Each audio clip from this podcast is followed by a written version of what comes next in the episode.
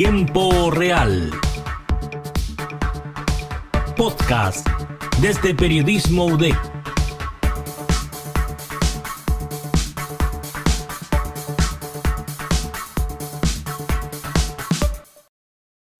Desde su corte y estilo de cabello y maquillaje hasta el estado de su vida amorosa, el fenómeno del K-pop está lleno de energía, brillo e idols que acaparan las miradas, pero también de momentos oscuros que han marcado su historia de manera trágica.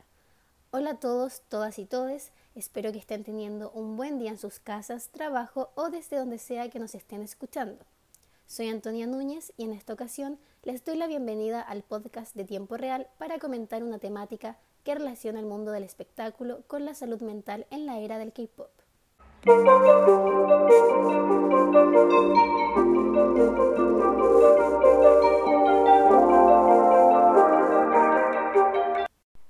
Para comenzar con este capítulo, debemos saber primero qué es un idol.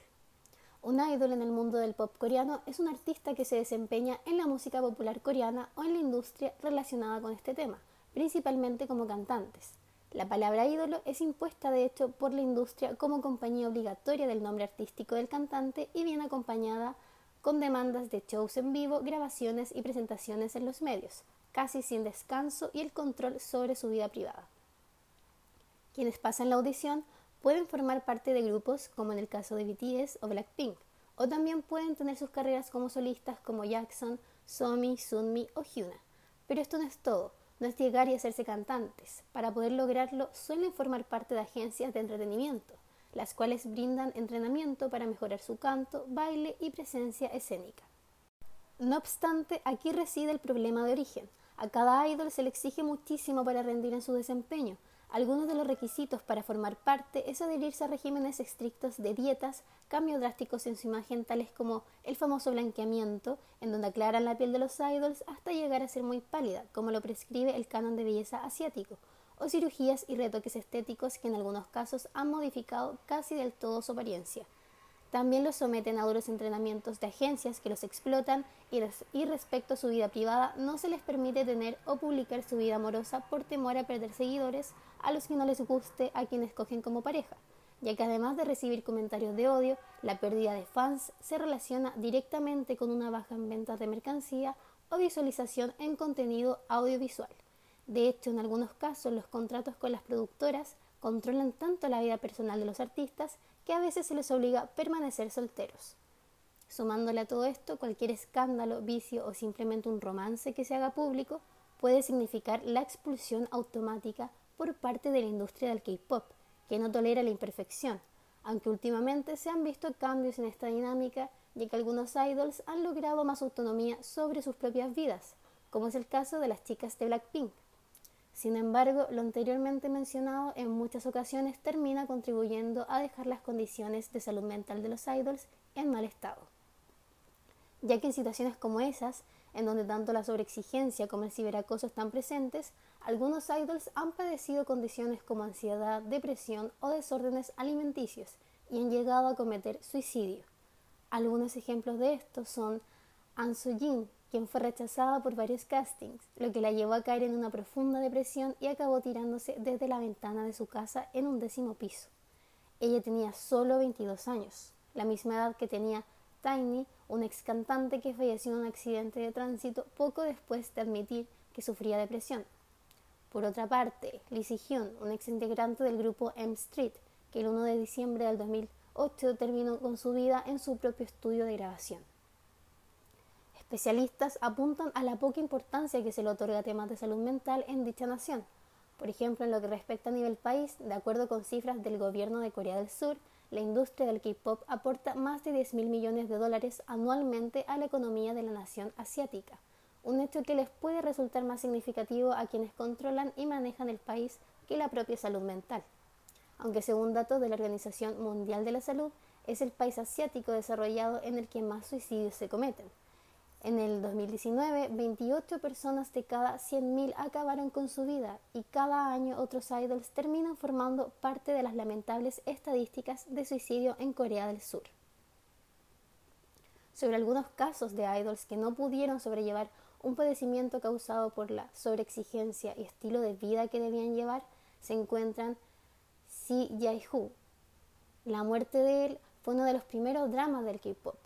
Si bien esta no se trata de un suicidio como tal, la causa de su deceso está totalmente relacionada con el estrés y ambición que implica para quienes representan a los idols el rubro del entretenimiento, ya que una noche de marzo del 2004 su boy band llamada Wanted llegaba tarde a una actuación y su manager que conducía el coche en el que viajaban prefirió anteponer el trabajo a la seguridad de sus chicos y aceleró por una autopista hasta que en un momento dado se estrelló contra un camión.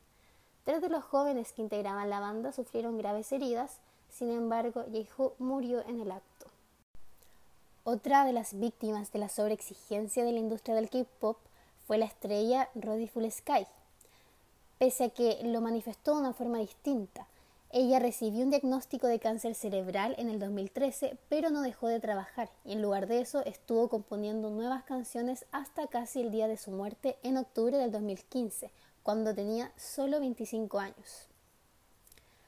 Además de eso, existen aquellos que encontraron la salida a través del suicidio.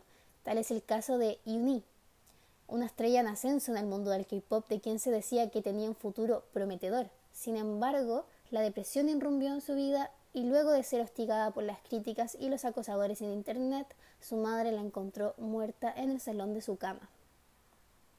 En el mismo año fue hallada sin vida Sully, una cantante, modelo, bailarina y actriz coreana que estuvo en el rubro de la televisión de espectáculos desde pequeña. Este es tal vez el caso más famoso y controversial en la historia del K-pop a nivel mundial, ya que incluso la plataforma de streaming Netflix estrenará un cortometraje titulado Persona Zully para honrar su legado en noviembre de este año. Sobre este caso, se sabe que Zully apareció en algunas películas desde que tenía 11 años de edad. Tiempo después firmó contrato con la agencia es M Entertainment, donde está estuvo Time, EXO, exitosos grupos de los cuales han habido casos de suicidio también, y otros exitosos grupos actuales como aespa y Red Velvet.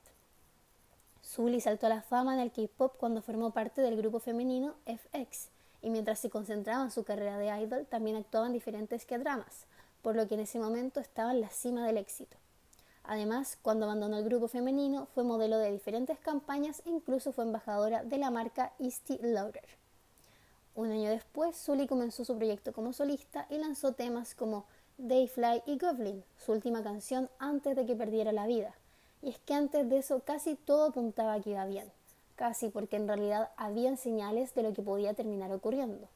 Cuando Sully abandonó la industria del K-pop, manifestó que estaba física y mentalmente exhausta, luego de sufrir rumores maliciosos en las redes sociales que la vincularon sentimentalmente a un cantante de rap.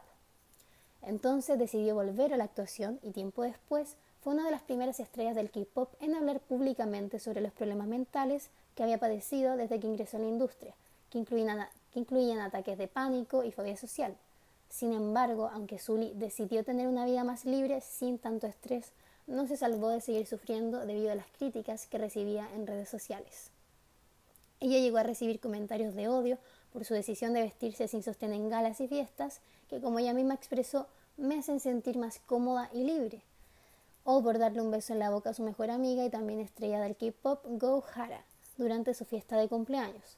Cosas por las que en otras culturas y países no se cuestiona tanto a los famosos y famosas. Sul incluso había comentado sus padecimientos en un show de televisión coreana llamado La Noche de los Comentarios de Odio, en donde le hicieron leer tweets de odio hacia ella frente a las cámaras, una situación que, de acuerdo al psicólogo clínico Luis Rosas, pudo haber sido un gran gatillante de su próxima decisión. Además de todo eso, los comentarios en sus publicaciones de Instagram, al igual que el de algunas estrellas ya mencionadas, estaban llenos de mensajes de odio, insultos y mandatos para que acabara con su vida. Esto que terminó ocurriendo en octubre del 2019 cuando fue encontrada sin vida en su departamento por su manager. Respecto a este año, las muertes ocurridas fueron las de la actriz surcoreana Jung Chae-yul, encontrada en su casa en Seúl, y la del cantante Moonbin, ex integrante del grupo Astro, de quien aún no se sabe exactamente la causa, pero la Fiscalía coreana lo ha calificado como un suicidio. Sin embargo, con el paso de los años han habido algunos idols que han podido pronunciarse sobre su salud mental y se han tomado un tiempo de sus actividades y trabajo para recuperarse, ya que actualmente se han abierto los espacios en algunas agencias que se están normalizando estas circunstancias. Tal es el caso de las integrantes del grupo Twice, Mina y Young, quienes estuvieron en el denominado hiatus para recuperarse de su ansiedad y luego retomar sus labores, así como también lo hizo en su momento el integrante de BTS, Min Yoongi, más conocido como Chuga, que se refirió a su condición públicamente diciendo que la ansiedad y la soledad parecen estar conmigo de por vida. Pongo mucho significado sobre cómo resolverlo, pero parece que tengo que trabajar en ello toda mi vida. En una entrevista para Yonhap News. Otro de los artistas que se tomaron un receso han sido Han the Stray Kids por ansiedad psicológica intermitente, Hasul de la ex banda Luna, Scops de Seventeen, entre otros. Y actualmente Lia de ITZY sorprendió a sus fans con la misma decisión hace poco tiempo atrás, retirándose de los escenarios durante un tiempo. Es así como el mundo del K-pop, pese a mostrarse como un espacio alegre y glamuroso, también está rodeado de asuntos de salud mental. Esto debido a las altas exigencias normalizadas en la industria y también a la nación, como declaró la neuróloga Ryu Sang-hoo en The Guardian, diciendo: La culpa en general es de la sociedad coreana. Muchas personas con problemas de salud mental son reacias a tomar medicamentos, pues no quieren ser percibidas como débiles de mente un fenómeno que se espera vaya mejorando y trabajando cada día como sociedad en Corea y el resto del mundo, para que dejen de sumarse víctimas y los idols puedan ser más humanizados.